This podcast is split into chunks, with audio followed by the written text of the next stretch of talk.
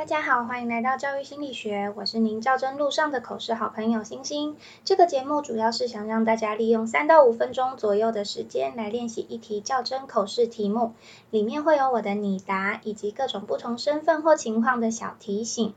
如果您觉得对您的口试有帮助的话，欢迎留言告诉我。那我们就开始今天的题目吧。今天的题目是如何推动实农教育？以下是我的拟答。感谢委员的提问。针对阅读教育的推动，我会就课程、活动和环境来进行规划。课程的部分是结合课本的内容去跟孩子做讨论；活动的部分是利用户外教育的机会带孩子去农场进行观察和研究；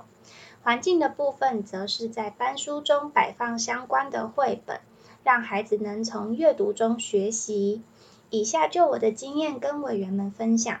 在我担任低年级导师的时候，我们的校本课程就是食农教育，而学校规划二年级的孩子要做的课程是自己种植可以吃的蔬菜。当时我们先在健康课本上认识五谷根茎类，接着让孩子分组认养蔬菜，学习照顾蔬菜，并观察蔬菜生长的过程。由于要让孩子更了解食农，所以我们那个学期便带着孩子到附近的农场进行户外教育。第三个是环境的布置，我结合学校的沉浸式阅读策略，每周介绍一本跟食农相关的绘本给孩子，增加孩子对食农的认识，也培养孩子阅读的兴趣。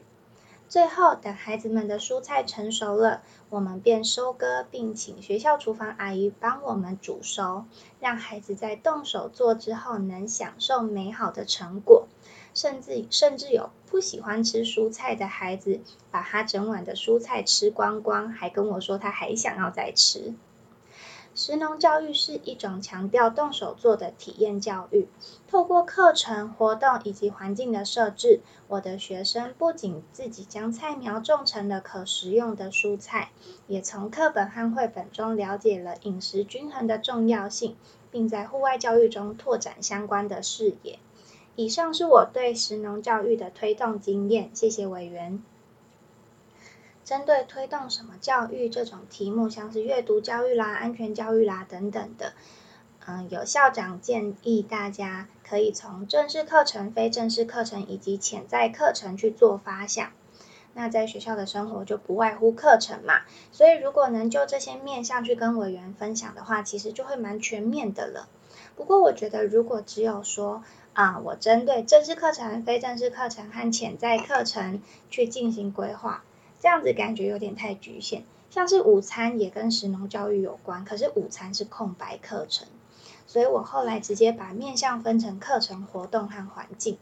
不过校长也有提醒大家，在练习口试拟答的时候，可以像电风扇的叶片一样，先想五个，